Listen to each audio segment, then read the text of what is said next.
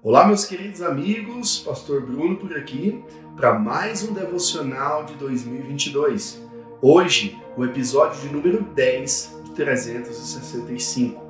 Vamos ao texto bíblico que se encontra em Romanos 4, 25 e diz assim: Ele foi entregue à morte por nossos pecados e ressuscitado para a nossa justificação.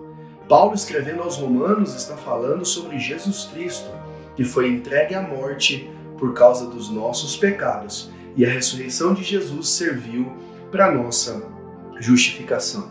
Quero dar um contexto para você, se você não é muito familiarizado como as coisas funcionavam antes de Jesus, eu quero dar um breve relato para você. Quando Adão e Eva eles pecaram, Deus decide então matar um cordeiro, primeiro para cobrir a, o corpo de Adão e Eva, segundo para que o sangue fosse derramado. E todas as vezes que o Senhor olhasse para Adão e Eva, ele não se lembrasse, ele não visse o pecado, mas enxergasse o sangue de um animal inocente. Jesus vem e João Batista vai chamar Jesus de Eis o Cordeiro de Deus que tira o pecado do mundo. Jesus foi esse cordeiro que de uma vez por todas tirou o pecado de toda a humanidade. A Bíblia vai dizer que todos quantos o receberam, ou seja, todos que receberam a Jesus, deu-lhes o poder de serem feitos filhos de Deus. Jesus pagou o pecado para toda a humanidade, mas os pecados são perdoados somente àqueles que de fato recebem e reconhecem que precisam do perdão da parte de Jesus.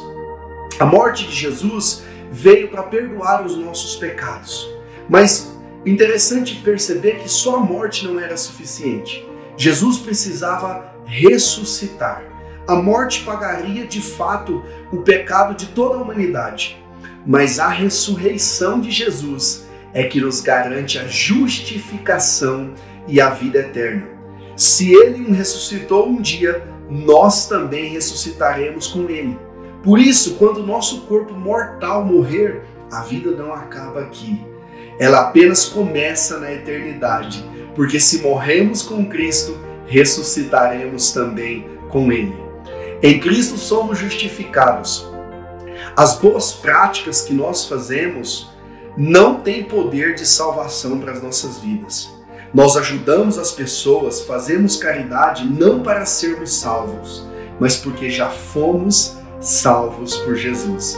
Então, o nosso ato de boa obra não tem peso de salvação, porque somos salvos pela graça. Fique com essa palavra. A morte de Jesus serviu para o nosso perdão e a sua ressurreição serviu para a nossa justificação. Deus abençoe você, Deus abençoe a sua semana, em nome de Jesus.